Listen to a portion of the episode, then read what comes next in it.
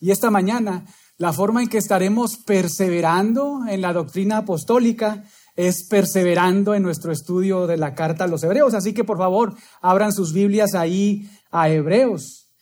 Hebreos 5, donde nos quedamos la semana pasada. La sección que nos corresponde en esta mañana es capítulo 5 de Hebreos, versos 11 y hasta el capítulo 6, verso 3. Hebreos 5, 11 al 6, 3. Y esta sección, hermanos, por decirlo de alguna manera, es la introducción o el preámbulo al tercer mensaje de advertencia que el autor de Hebreos hace a su audiencia original. Un tercer mensaje de advertencia que representó para la audiencia original una tercera oportunidad para que los cristianos genuinos del primer siglo afirmaran su fe en Cristo pero también para que los engañados, que no sabían que están engañados, porque por obvias razones son engañados, también ellos, los que pensaban ser cristianos, pero que no lo eran, se dieran cuenta de su terrible realidad y corrieran a los pies de Jesucristo. Pero esta mañana, como lo hemos dicho, examinaremos solo la parte introductoria o la parte que corresponde a este preámbulo de este tercer mensaje de advertencia. Y si estás tomando notas, que te, recomiendo que, que lo hagas, aquí viene el bosquejo del sermón. Hoy, desde este pasaje, desde esta porción de las Escrituras, Hebreos 5, 11 al 6, 3, descubriremos que todo cristiano genuino o todo cristiano verdadero debe madurar y crecer en su conocimiento de Cristo, para no abandonar la fe en Cristo. Y esto lo, examinaremos en dos bloques. El primero, la pureza espiritual caracterizada. Y eso lo vamos a ver en los versos del 11 al 14. La pereza espiritual caracterizada. Y el segundo, la madurez espiritual esperada capítulo 6, versos del 1 al 3. La madurez espiritual esperada. Pero leamos el texto para que podamos centrarnos en este pasaje. Por favor, ahí síganme con su vista. Esta es la palabra de nuestro Dios. Dice capítulo 5, verso 11, acerca de esto tenemos mucho que decir y difícil de explicar, por cuanto os habéis hecho tardos para oír. Porque debiendo ser ya maestros, después de tanto tiempo, tenéis necesidad de que se os vuelva a enseñar cuáles son los primeros rudimentos de la palabra de Dios. Y habéis llegado a ser tales que tenéis necesidad de leche y no de alimento sólido. Y todo aquel que participa en la leche es inexperto en la palabra de justicia, porque es niño. Pero el alimento sólido es para los que han alcanzado madurez, para los que por el uso tienen los sentidos ejercitados en el discernimiento del bien y del mal. Capítulo 6, verso 1. Por tanto, dejando ya los rudimentos de la doctrina de Cristo, Vamos adelante a la perfección, no echando otra vez el fundamento del arrepentimiento de obras muertas, de la fe en Dios, de la doctrina de bautismo, de la imposición de manos, de la resurrección de los muertos y de juicio eterno. Y esto haremos si Dios en verdad lo permite. Padre, gracias por tu palabra. Gracias porque podemos disfrutar de este banquete espiritual de sentarnos a tu mesa y recibir de tu mano, Señor, la palabra que necesitamos en el momento justo que lo necesitamos. Gracias, Señor, porque por medio de tu palabra tú sostienes a tu iglesia. Por medio de tu palabra tú preservas a los tuyos. Señor, y te damos gracias porque lo podemos hacer, el estudiar tu palabra, meditar tu palabra con libertad, con tranquilidad, aún con comodidad, disfrutando de un clima acá en este lugar asientos y sin necesidad de estar preocupados por el tiempo la persecución. Gracias, Señor, por la libertad de reunirnos. Háblanos hoy, por favor, en el nombre de Jesucristo. Amén. Muy bien, primer punto del bosquejo. A ver si alguien lo recuerda. Pereza espiritual caracterizada. Observe ahí su Biblia, verso 11 al inicio. Acerca de esto, una pausa ahí. ¿Acerca de esto? ¿Acerca de qué? Bueno, necesitamos recordar brevemente nuestro sermón de la semana pasada. Requerimos observar el contexto inmediato.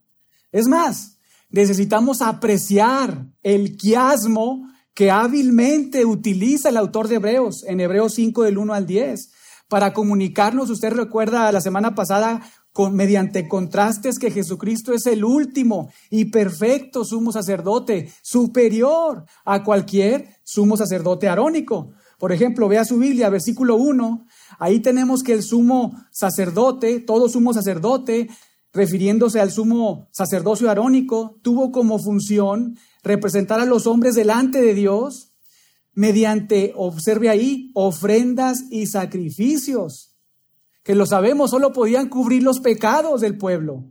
Pero, atendiendo el contraste, atendiendo el quiasmo, contraste de superioridad, versos ahora 9 y 10, el sumo sacerdocio de Cristo es superior porque fue confirmado por Dios, porque fue validado por Dios, porque Cristo es el autor de eterna salvación, porque Él es el rey sacerdote, ¿lo recuerdan? Él no solamente es un sacerdote cualquiera, es Él es el rey sacerdote, un sacerdote de un orden diferente y exaltado, no según Aarón, sino según Melquisedec. Pero versos 2 y 3, eh, continuando con el contraste, el sumo sacerdocio arónico fue ejercido por hombres débiles, mortales y pecadores. Ustedes recuerdan que se identificaban con el pueblo, que entendían al pueblo y que es más, que ofrecían sacrificios por los pecados del pueblo, pero también por los suyos propios, porque eran nuevamente pecadores, mortales, débiles. Pero contraste de superioridad. Versos 7 y 8, nuevamente atendiendo al quiasmo, el sumo sacerdocio de Cristo es superior porque Él también fue, plenamente hombre, sujeto a debilidad, pero gran diferencia, jamás pecó. Y por lo tanto, entiende y atiende a los que se acercan a Él. Y finalmente cerrando con broche de oro este quiasmo, y mostrando el énfasis en la parte del medio como todo quiasmo lo hace. Verso 4, el sumo sacerdocio arónico fue constituido por Dios, y lo sabemos, como una sombra, ¿verdad?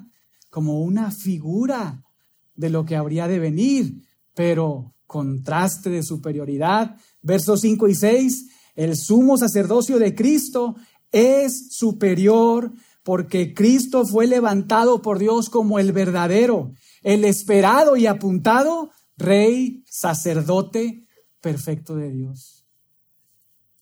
Y el autor de Hebreos, hermanos, escribe en el verso 11, vea nuevamente ahí su Biblia, acerca de esto tenemos mucho que decir y difícil de explicar por cuanto os habéis hecho tardos para oír. En otras palabras, el autor quiere, el autor desea comunicar más información, más detalles preciosos y profundos acerca de la superioridad de Jesucristo respecto a su oficio como rey sacerdote. Pero señala que le es difícil de explicar, ¿no es cierto? Observe nuevamente ahí, difícil de explicar. Y no es que sea difícil de explicar porque es complicado o porque el autor no sepa enseñar, no es así nos hemos dado cuenta de su talento, de su habilidad y su capacidad como maestro. A lo largo ya de cinco capítulos ha desarrollado temas muy profundos, incluso conectándolos y citando el Antiguo Testamento, pero a la vez lo ha hecho de manera muy sencilla, clara. Tampoco es difícil de explicar porque el mensaje no sea claro. Es decir, porque esté lleno de enigmas o porque incluso tenga significados ocultos. No, para el autor, aunque lo desea. Observe ahí el 11, le resulta difícil de explicar por una razón, por culpa de sus lectores, ¿lo notó? Por culpa de sus lectores, vea nuevamente el verso, desde el inicio, verso 11, acerca de esto, tenemos mucho que decir y difícil de explicar, y aquí viene, por cuanto implícito, ustedes os habéis hecho tardos para oír. Regañazo, ¿no es cierto? Les dice, porque ustedes y nadie más, literalmente en el original, han llegado a una posición en que se han vuelto perezosos para escuchar. En palabras más simples, se han vuelto holgazanes para oír, aprender y aplicar la palabra de Dios. Esa es la idea. Ilustrándolo de alguna manera, es como si dijera, el aire está ahí, dispuesto para que lo respires y continúes viviendo, para que lo inhales y lo exhales. Pero ha sucedido algo con tu cuerpo. Tienes una condición crítica. Tu cuerpo está enfermo. No lo puede asimilar. Se ha hecho flojo para hacerlo. Y estás en peligro porque necesitas respirar. Y hermanos, no es que estos cristianos del primer siglo hayan tenido malos pastores que les enseñaban falsa doctrina o palabra de hombres. No. De hecho, vaya por un momento ahí a Hebreos 13, 7 y observemos lo que ahí se señala. Hebreos 13, 7. Note ahí. Acordaos de vuestros pastores que os hablaron la palabra de Dios Considerad cuál haya sido el resultado o fin de su conducta o vida e imitad su fe. Estos cristianos, hermanos, habían estado en una iglesia bíblica donde incluso de manera notable había pluralidad de ancianos, ¿no es cierto? Observe nuevamente el 7, acordaos de vuestros pastores. Estos pastores no les hablaron ideas, anécdotas, historietillas, no, les hablaron y les enseñaron la palabra de Dios. A estos hermanos no les, no les faltó comida espiritual no adulterada. Ellos habían sido expuestos a la palabra de Dios una y otra y otra vez. Se les había enseñado y se les había hablado fielmente y con precisión todo el consejo de Dios. Pero ellos como a muchos cristianos les sucede hoy, aún en iglesias bíblicas, los sermones les estaban entrando por un oído y les salían por el otro. ¿Por qué? Observe el 11. Porque se habían hecho holgazanes, tardos, perezosos para oír. Pero ¿por qué dice el autor esto? Vamos a continuar leyendo, verso 12 porque debiendo ser ya maestros después de tanto tiempo, tenéis necesidad de que se os vuelva a enseñar cuáles son los primeros rudimentos de la palabra de Dios. Estos hermanos no eran recién convertidos.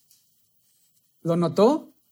Verso 12, después de tanto tiempo. No eran personas que tenían poco de ser cristianos o de haber llegado a la fe. Ya tenían un tiempo considerable en el Evangelio. Es más, si recordamos los años en que fue escrito la carta y los años en que nació la iglesia, pudiéramos decir que habían pasado ya 30 años y probablemente en esa iglesia había cristianos de 30 años. Y en ese punto en que el autor les escribe esta carta, ellos deberían con un sentido obligatorio, vea nuevamente el 12, deberían con un sentido obligatorio ser ya maestros. Esa es la idea. Ahora, esto no quiere decir que todos en la iglesia deberían ser pastores maestros, porque los pastores maestros son llamados al ministerio directamente por Dios. Son regalos de Dios para la iglesia, Efesios 4 del 8 al 11. Tampoco implica que todos en la iglesia deberían ser maestros en algún ministerio en particular. Más bien, lo que denota es que deberían de ser maestros de otros en la iglesia local en cuanto a las doctrinas esenciales de la fe cristiana. Pero penosamente esto no fue así. Penosamente esto no fue así. Ellos, observen nuevamente el 12, tienen necesidad de qué cosa? De que se os vuelva a enseñar. Es decir, en lugar de ellos ya estar enseñando a otros, necesitaban que otros vinieran y continuamente les volvieran a enseñar acerca de algo que les suplieran de algo que carecían. Pero ¿qué cosa? Verso 12 nuevamente, tenéis necesidad de que se os vuelva a enseñar qué cosa? ¿Cuáles son los primeros rudimentos de la palabra de Dios?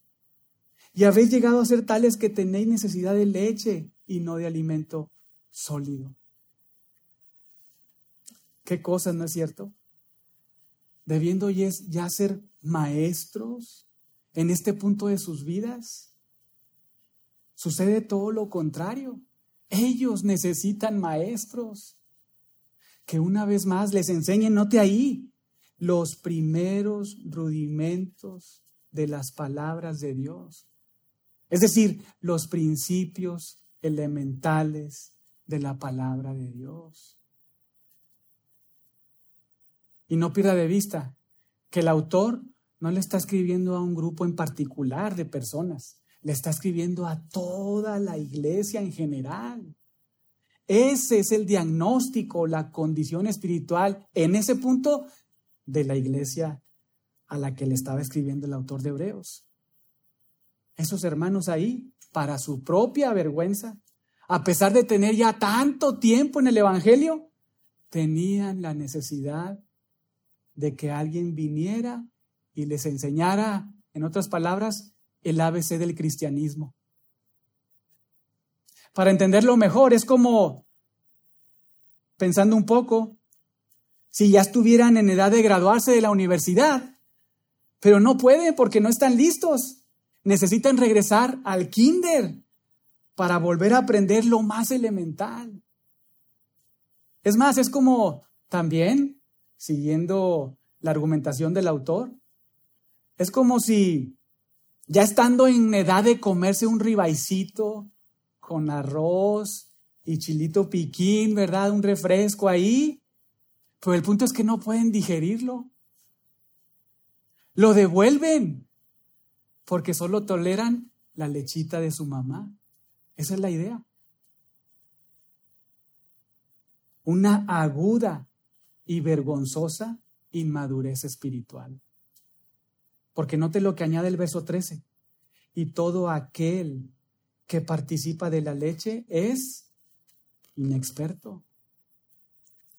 En otras palabras, es inmaduro o desconocedor. ¿En qué? Verso 13, en la palabra de justicia. Porque es niño o debido a que es un infante espiritual. Ahora, hermanos, algo muy importante. No es que la leche espiritual sea mala. De hecho, la leche espiritual es suficiente y necesaria para alimentar a los bebés espirituales, a los recién convertidos. Nuevamente, la leche espiritual a la que está haciendo referencia el autor de Hebreos no es mala. Es necesaria y suficiente para los recién nacidos, los que son recién convertidos. Ellos necesitan eso. No es mala. Lo malo es la condición de estos cristianos de años que no habían madurado. Ya tenían tiempo de haber venido a la fe, pero todavía no dejaban, por decirlo de alguna manera, el biberón.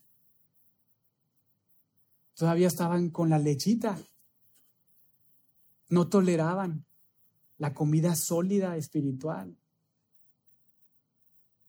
Y esta idea, hermanos, la vemos unos años antes con el apóstol Pablo, cuando la desarrolla ya en Primera de Corintios 3, versículos 1 al 3. Vamos ahí por un momento. en ese pasaje ahí en Corinto, en la iglesia en Corinto, en Primera de Corintios 3 del 1 al 3, observamos esta idea desarrollada por el apóstol Pablo, nuevamente años antes, ¿verdad?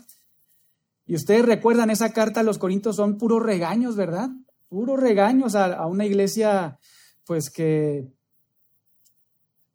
era una realidad, tenía muchos dones, ¿verdad? No les faltaba ningún don, pero también la, realidad espiritual de sus vidas era una decadencia terrible. Pero observe ahí capítulo 3 de Primera de Corintios, cómo inicia Pablo esta sección. Dice, de manera que yo, hermanos, no pude hablaros como espirituales, sino como a carnales. Note ahí, como a niños en Cristo.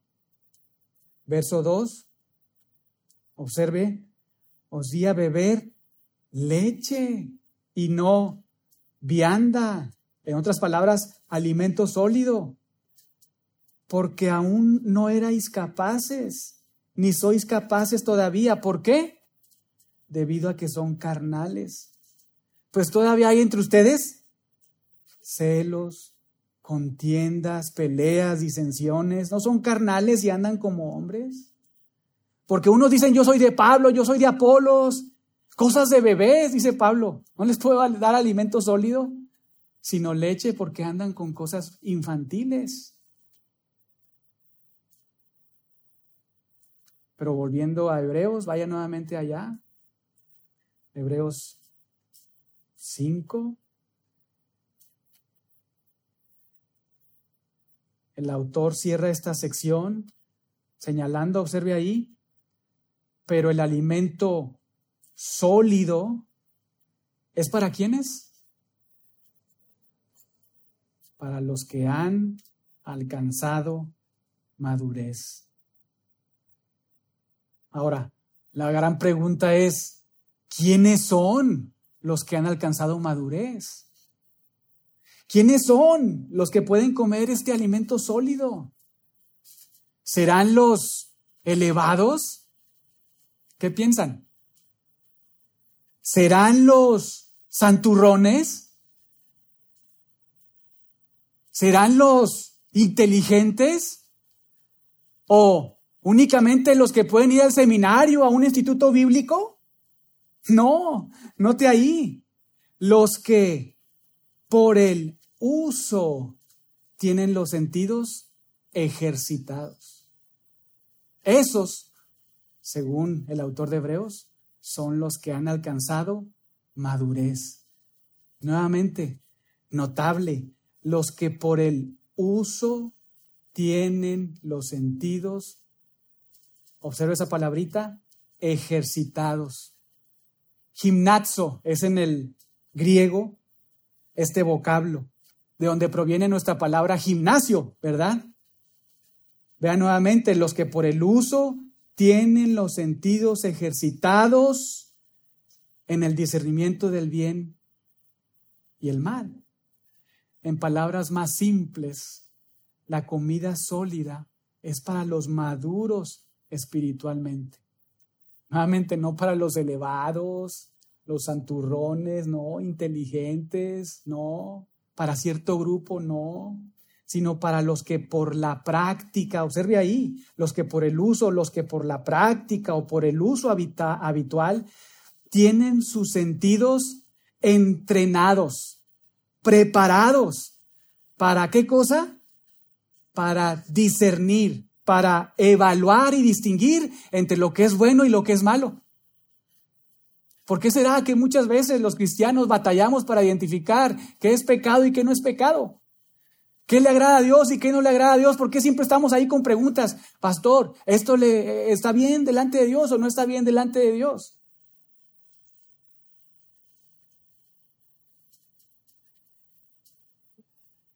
La idea es que estos hermanos eran unos bebés espirituales. No porque no se les haya enseñado, ya lo vimos, ¿verdad? o porque no hayan oído, también lo leímos. Sino porque, hermanos, lo vimos desde el 11, porque se habían hecho perezosos para oír, tardos para escuchar, lentos de oídos, tardos para escuchar, en el sentido de que aun y cuando habían escuchado por mucho tiempo la palabra de Dios, ya lo vimos, ¿verdad? Por decirlo de alguna manera, no habían ido al gimnasio espiritual, no habían practicado habitualmente lo que habían oído. ¿No tenían sus sentidos entrenados y preparados al estar aplicando la palabra de Dios? Por eso eran inmaduros espiritualmente.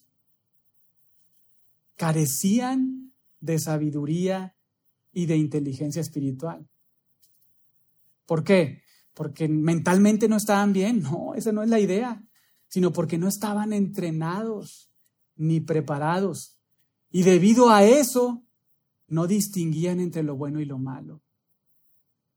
Y es obvio en la argumentación del autor de Hebreos. Por esa razón, estos hermanos ahí estaban pecaminosamente pensando en abandonar a Jesús. No podían distinguir lo correcto de lo incorrecto, lo obsolete, lo obsoleto de lo vigente, lo eterno, la salvación eterna de la perdición eterna. Increíble. ¿Te diste cuenta de la gravedad que implica la condición de ser un bebé espiritual? ¿Notaste la importancia y necesidad de madurar en tu conocimiento de Dios mediante la palabra de Dios y aplicarla en tu vida diaria? Hermanos, no nos podemos quedar, ninguno de nosotros, como bebés espirituales, que están tome y tome y tome leche. No, necesitamos madurar. ¿Cómo? Escuchando y aplicando la palabra de Dios para entonces recibir y disfrutar comida sólida, que nos ayude a diferenciar como si fuéramos un perito especializado en, piedras preciosas entre lo que es falso y lo que es verdadero, entre lo que es bueno y lo que es malo, entre lo que le agrada a Dios y lo que lo desagrada a Dios. Pero eso no se consigue de la noche a la mañana, sino mediante el estudio, la meditación, la interpretación correcta de la palabra de Dios y la aplicación de la palabra de Dios. Es verdaderamente triste la condición en que la iglesia ha caído. Principalmente ha sido así porque los púlpitos también han caído. Pero también porque los miembros o asistentes regulares han dejado de ser como los de Berea, que observamos ahí en Hechos 17:11. Estos hermanos, cuando recibían la palabra de Dios de parte de alguien, escudriñaban, dice ahí, día tras día, si lo que les habían enseñado era correcto, era adecuado, era así. Es lamentable de verdad. Yo creo que ustedes coinciden conmigo lo que se observa en muchos círculos evangélicos hoy. Cristianos que son infantiles espiritualmente, debiendo ser ya maestros, que no tienen ningún tipo de filtro y comen todo lo que se les da. Y lo peor es que no quieren salir de esa condición, desean estar y seguir siendo infantiles espiritualmente, porque están muy cómodos por la falta de madurez y discernimiento, ahí tenemos a supuestos cristianos atando y desatando, declarando y pactando, hablando balbuceos en las reuniones, midiendo la madurez de una mujer en base a si trae pantalón o no trae pantalón, aceptando matrimonios o noviazgos entre personas del mismo sexo, afirmando que, la, que el Evangelio la agenda del Evangelio es la justicia social. O impulsando el igualitarianismo en la iglesia local. Terrible, terrible. Esa es la condición de la iglesia. Pero ¿dónde están los hombres maduros como, Justino Mártir, Atanasio, Lutero, Calvino, Babin, Turretín, que mediante sus escritos y tomos afirmaron doctrinas que en su época dejaron las bases para que todos nosotros pudiéramos disfrutar de una cristología correcta y adecuada, obvio, que emana de la palabra de Dios.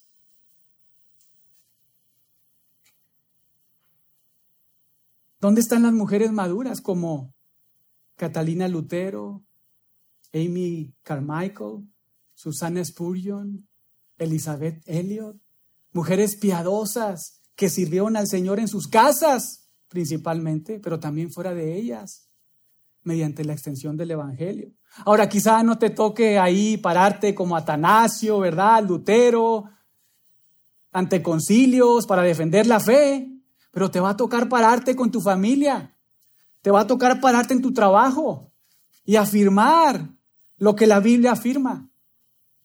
Quizá no te va a tocar ahí, como estas mujeres, ir a la India y, y crear orfanatos, no, pero te va a tocar ahí instruir a tus hijos en la casa, con gozo y contentamiento.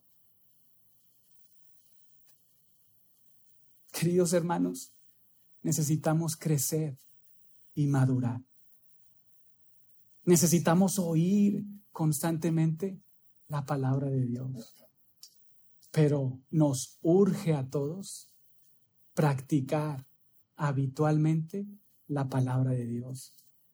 Para así todos estar entrenados y listos para escoger lo mejor, lo verdadero de lo bueno, lo verdadero de lo falso, lo bueno de lo malo. ¿Cómo se consigue? Ahí, de un día para otro, simplemente durmiendo y levantándome. No. Mediante un estudio serio de la palabra de Dios, mediante una práctica decidida de la palabra de Dios para nuestro propio beneficio espiritual, pero también para el beneficio espiritual de los que nos rodean. Para aquellos que somos padres en nuestro matrimonio e hijos, para aquellos que son jóvenes, para tu propia vida espiritual, para aquellos que no están casados, también para ti, para que puedas seguir adelante en tu vida cristiana. Y con esto en mente, dejamos atrás el primer punto del bosquejo, la pereza espiritual caracterizada.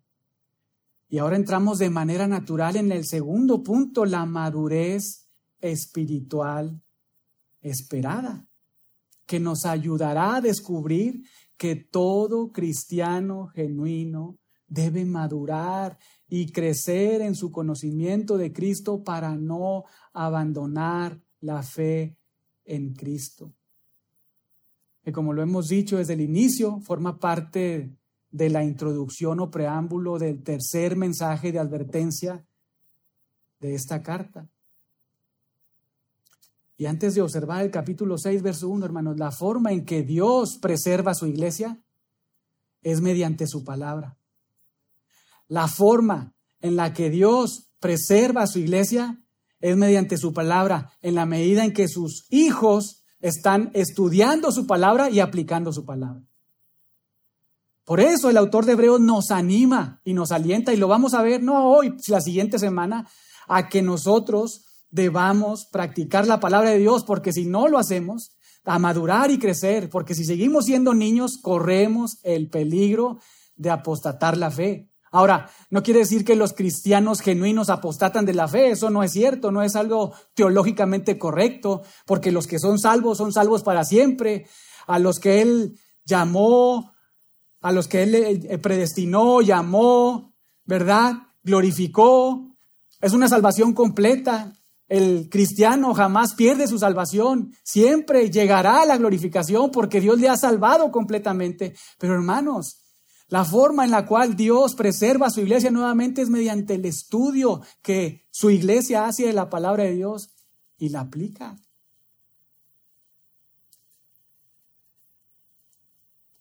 Pero vea el capítulo 6, verso 1.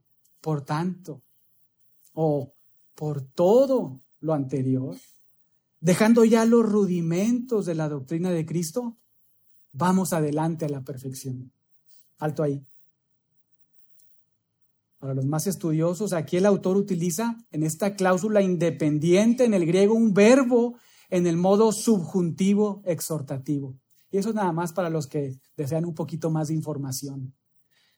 Pero la idea es que el autor lo que está haciendo aquí ahora es exhortar, mandar decididamente a su audiencia que está llena de cristianos genuinos y de engañados a dejar atrás los principios de la enseñanza de Cristo.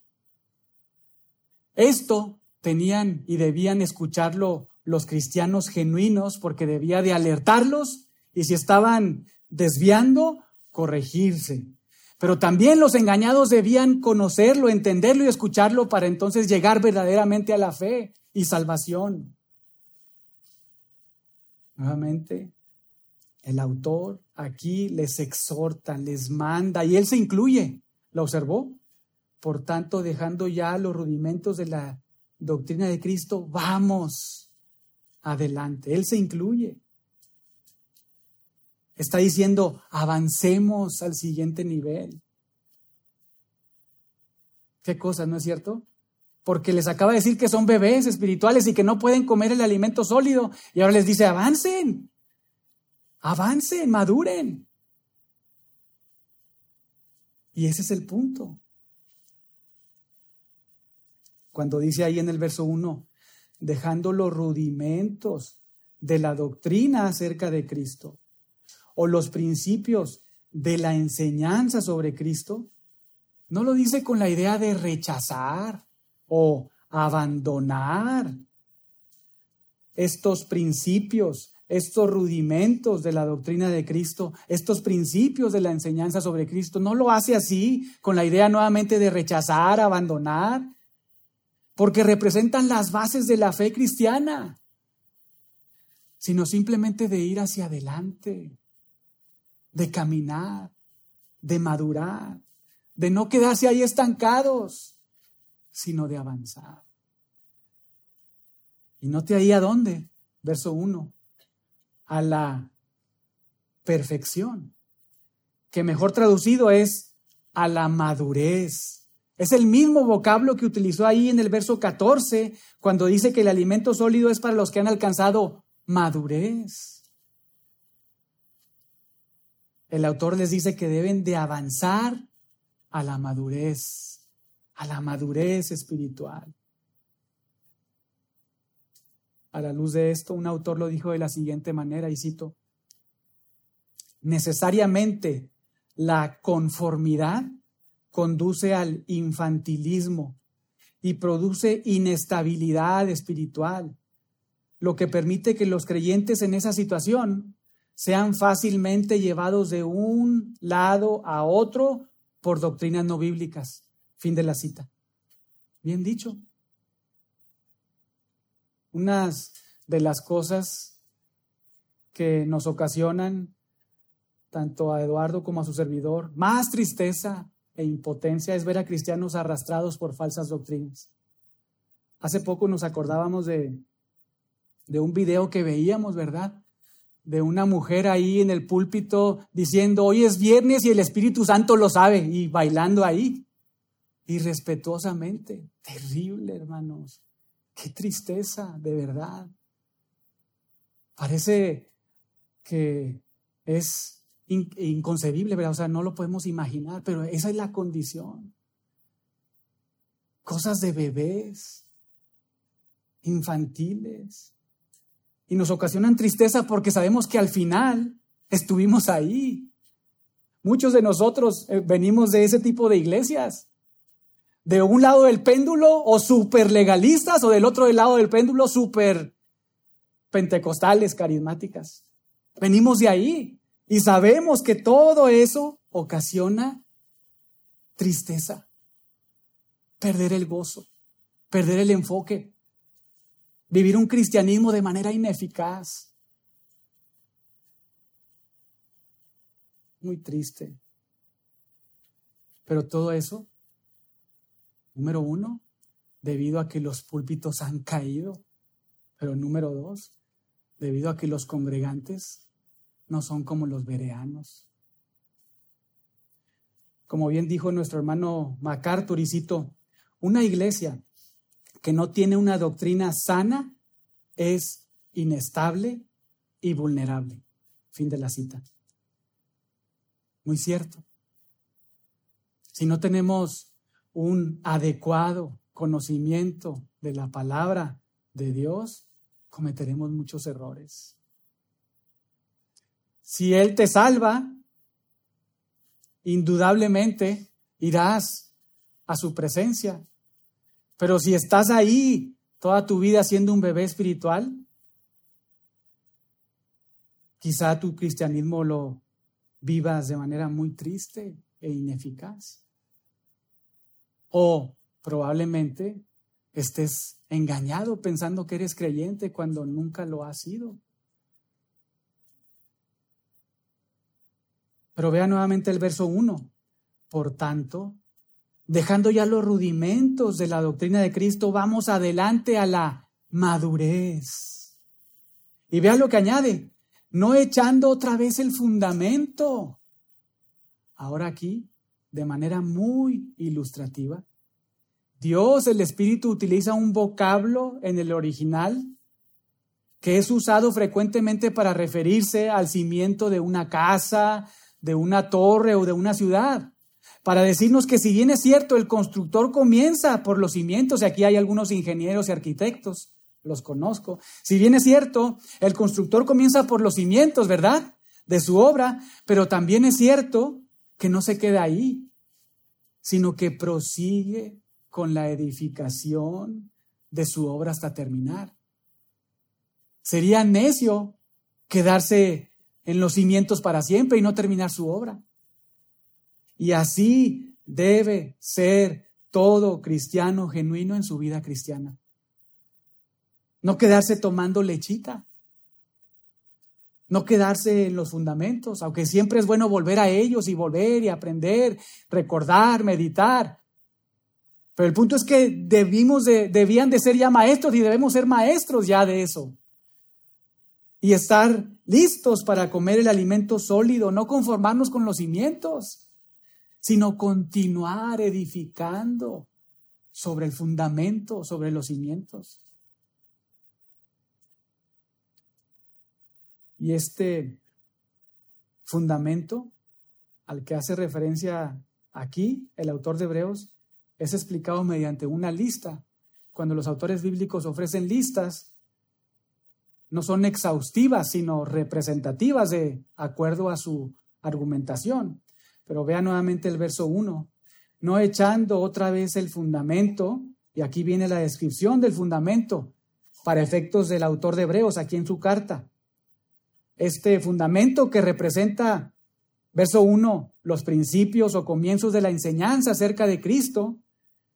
Pero ve ahí el arrepentimiento de obras muertas, la fe en Dios, la doctrina de bautismos, la imposición de manos, la resurrección de los muertos y el juicio eterno, todas estas doctrinas, que nuevamente son los principios de la enseñanza acerca de Cristo, son doctrinas que tienen su fundamento, ¿dónde creen? ¿En el Antiguo Testamento o en el Nuevo Testamento?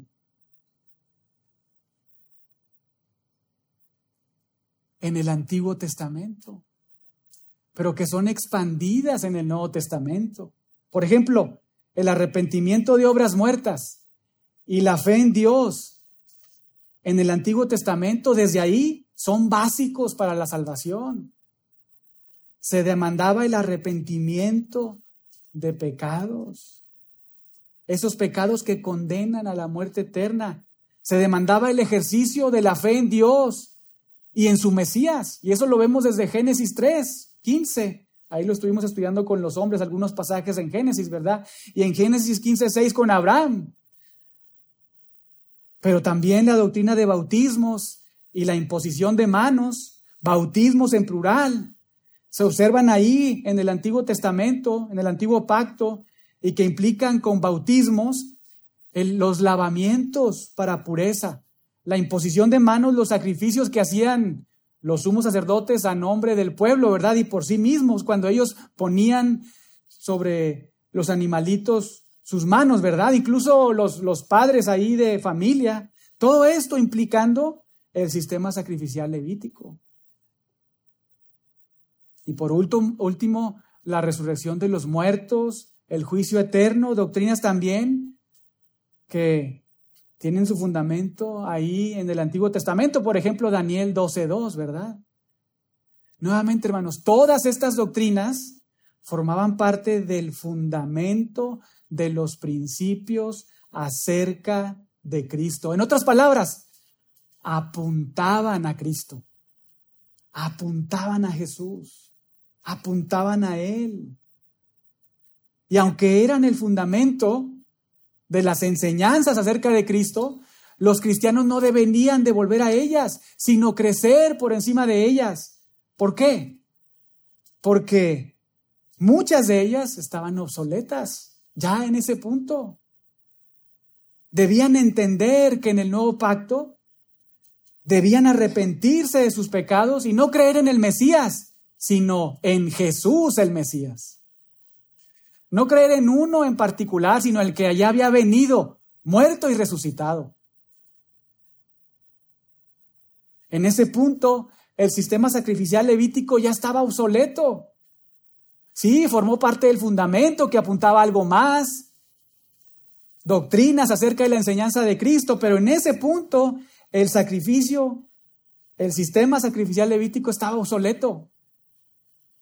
Debían acudir a Cristo y solo a Cristo y no a animales para la limpieza y el perdón definitivo de todos sus pecados. En ese momento debían conocer y entender que Jesucristo es el Rey que resucitará y juzgará a unos para vida y a otros para condenación. Por eso el autor les dice, no deben devolver a los fundamentos, no deben devolver a los cimientos, a las bases, ahí están, sino deben de crecer por encima. Debemos ir hacia adelante, está diciendo el autor de Veros, está, se está incluyendo, debemos ir hacia adelante y no atrás. Debemos ir hacia la madurez. Y note lo que indica el verso 3. Y esto haremos si Dios en verdad lo permite. En otras palabras, nosotros debemos avanzar dice el autor de Hebreos. Les manda, ¿verdad? Vamos adelante. Les exhorta decididamente, vamos adelante. Pero al final, el autor de Hebreos dice, con esto en el versículo 3, avanzaremos tanto en nuestro conocimiento de Dios como en nuestra madurez espiritual, única y exclusivamente si Dios lo permite.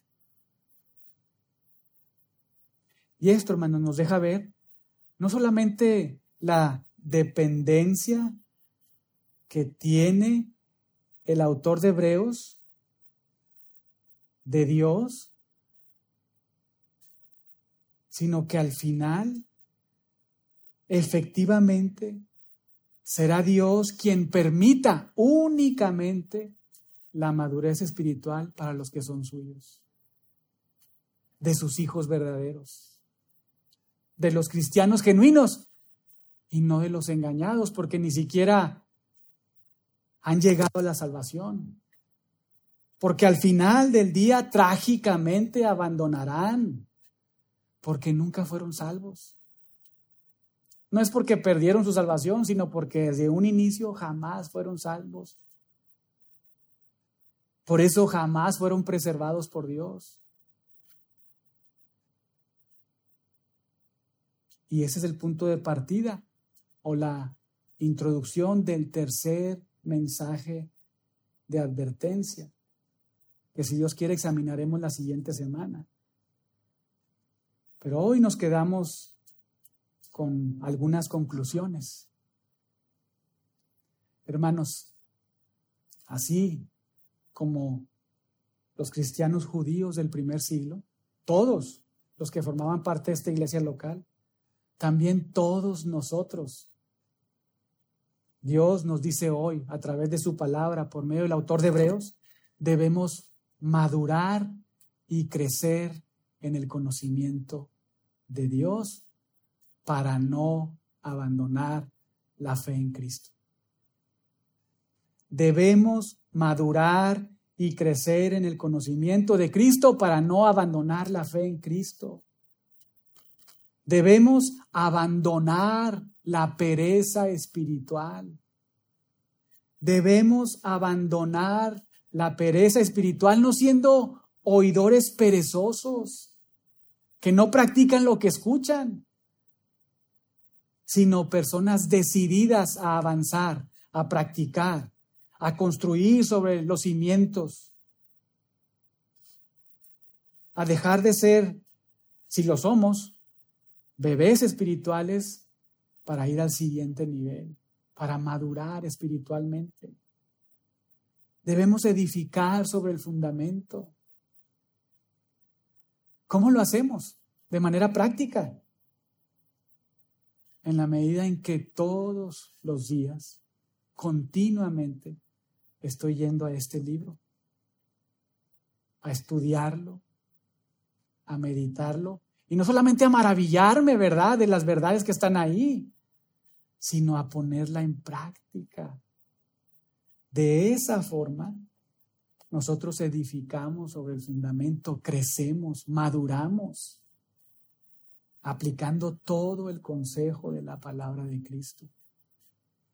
Y hermanos, de esa manera seremos especialistas en las manos de Dios para distinguir lo verdadero de lo falso, lo piadoso de lo pecaminoso, lo que le agrada a Dios y lo que le desagrada a Dios obtendrás sabiduría. Como por ejemplo, podemos ir a Proverbios. Ese principio lo observamos ahí en Proverbios. Proverbios capítulo 2, ahora que estamos estudiando ahí algunos pasajes con los, con los jóvenes. Dice, hijo mío, capítulo 2, si recibiereis mis palabras y mis mandamientos guardares dentro de ti, haciendo estar atento tu oído a la sabiduría, si inclinares tu corazón a la prudencia, si clamares a la inteligencia y a la prudencia dieres tu voz, si como a la plata la buscares y la escudriñares como tesoro, entonces lo primero que sucederá, verso 5, entenderás el temor de Jehová y número 2, hallarás el conocimiento de Dios. ¿Cómo? Si recibes las palabras, si las guardas dentro de ti, si tu oído está atento para escuchar, y nosotros lo sabemos, cuando los autores del Antiguo Testamento hablan de oír, de guardar, implica practicar, no solamente oír, sino practicar, obedecer. Si inclinares tu corazón a la prudencia, clamares a la inteligencia, entonces entenderás el temor de Jehová y hallarás el conocimiento de Dios, porque es Yahweh el que da la sabiduría.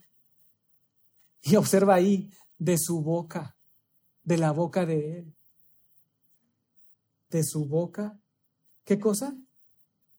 Viene el conocimiento y la inteligencia. Él provee de sana sabiduría a los rectos, es escudo a los que caminan rectamente, es el que guarda las veredas del juicio y preserva el camino de sus santos. Entonces, y aquí está, entenderás, comprenderás justicia, juicio, equidad y todo buen camino.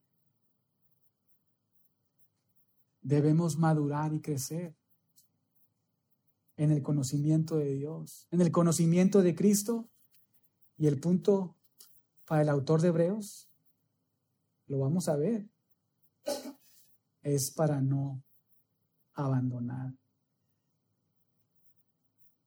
En pocas palabras, y haciendo referencia ahí al boletín que tiene en sus manos, hermanos, maduremos y crezcamos para no abandonar. Y con eso en mente les voy a pedir a mis hermanos que por favor se preparen con los elementos para poder participar todos juntos como iglesia en la cena del Señor. Pero antes de hacerlo, hermanos y amigos, mencionarles que todos los que hemos nacido de nuevo, todos los creyentes cristianos, somos llamados a participar. No a no participar, sino a participar, a examinar nuestro corazón, confesar nuestro pecado si tenemos que confesar algún pecado, ponernos a cuentas delante de Dios y entonces participar de la cena del Señor. A eso somos llamados como iglesia local. Y si tú no eres cristiano, vienes aquí por primera vez, segunda vez, no has depositado tu fe exclusiva en Jesucristo, te animamos a no participar porque esto no tiene sentido para tu vida. Incluso, muy importante hermanos, esto no, no, no lo debemos de olvidar. Si alguien participa indignamente, hay una consecuencia. Hay una consecuencia. Será culpado del cuerpo y de la sangre del Señor. Por eso también, si hay algunos con niños pequeños, que veo a varios, también, por favor, les animamos a que no tomen los elementos. Es un momento solemne, hermanos, que estamos delante de Dios para participar de su mesa. Un momento solemne entre Dios y su pueblo, entre la iglesia de Cristo y los que y Cristo mismo. Pero bien, vamos a orar y preparar nuestros corazones.